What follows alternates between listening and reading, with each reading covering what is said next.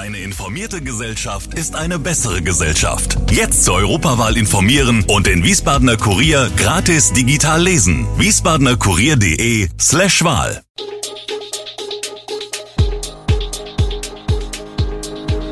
Gude, unser morgendliches News Update. Das Wichtigste aus Wiesbaden für Sie im Überblick. Guten Morgen aus Wiesbaden an diesem 6. November. 29-Jähriger stirbt bei Unfall in Wiesbaden, gute Nachrichten für Wiesbadener Feste und NFL-Krimi in Frankfurt. Das und mehr hören Sie heute im Podcast. Bei einem Unfall in Wiesbaden ist am Sonntagabend ein 29-jähriger Mann gestorben.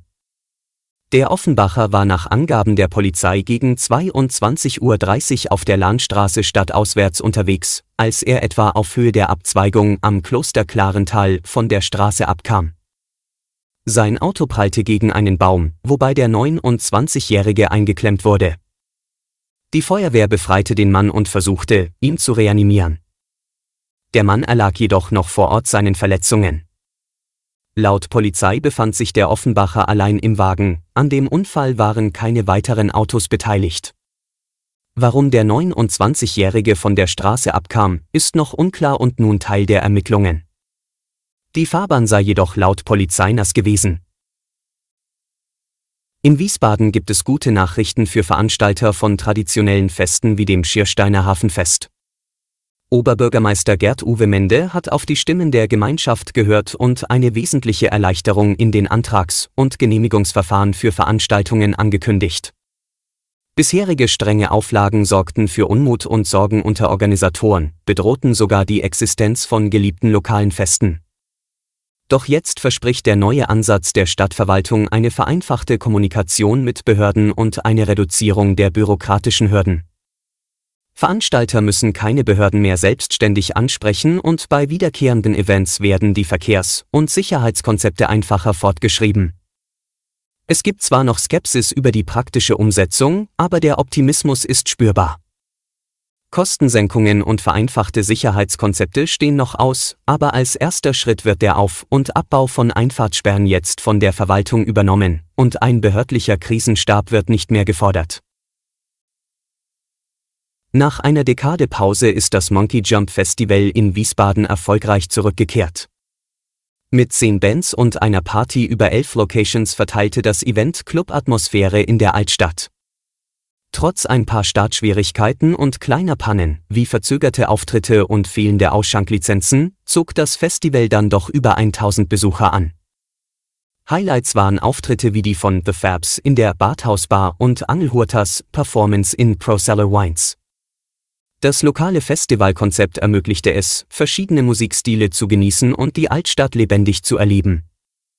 In Wiesbaden haben die Veranstalter die Neuauflage des Musikfestivals gezielt auf die Altstadt beschränkt.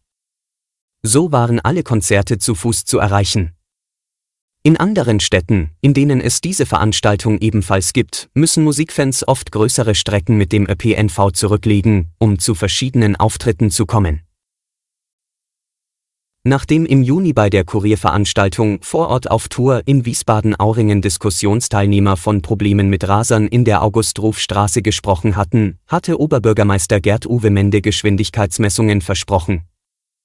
Diese hat das Straßenverkehrsamt nun durchgeführt, mit unauffälligem Ergebnis. Bei einer rund eineinhalbstündigen Kontrolle an zwei Stellen sei es zu insgesamt elf Verstößen gekommen, wobei die Überschreitung in der Tempo-30-Zone zwischen 6 und 11 Kilometern pro Stunde betragen habe. Das sieht Ortsvorsteher Martin Wojtschel von der CDU jedoch vollkommen anders.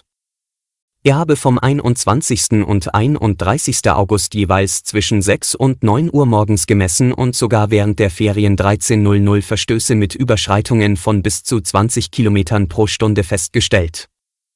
Der angeregte Zebrastreifen zum Schutz der Schulkinder sei abgelehnt worden. Jetzt denke man über Blumenkübel zur Verkehrsberuhigung nach.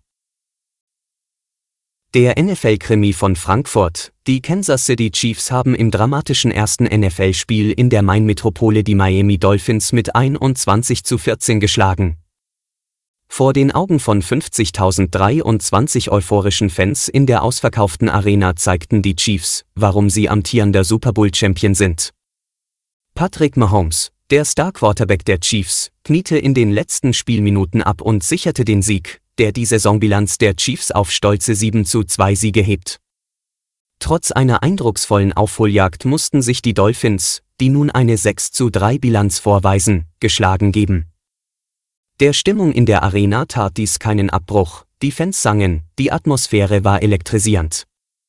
Und für alle, die jetzt schon Footballentzug befürchten, am 12. November geht es weiter mit dem Spiel der Indianapolis Colts gegen die New England Patriots.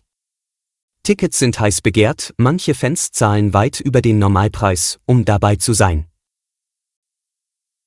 Alle weiteren Hintergründe und aktuelle Nachrichten lesen Sie unter www.wiesbadener-kurier.de. Gude Wiesbaden ist eine Produktion der VRM von Allgemeiner Zeitung, Wiesbadener Kurier, Echo Online und Mittelhessen.de. Redaktion und Produktion die NewsmanagerInnen der VRM.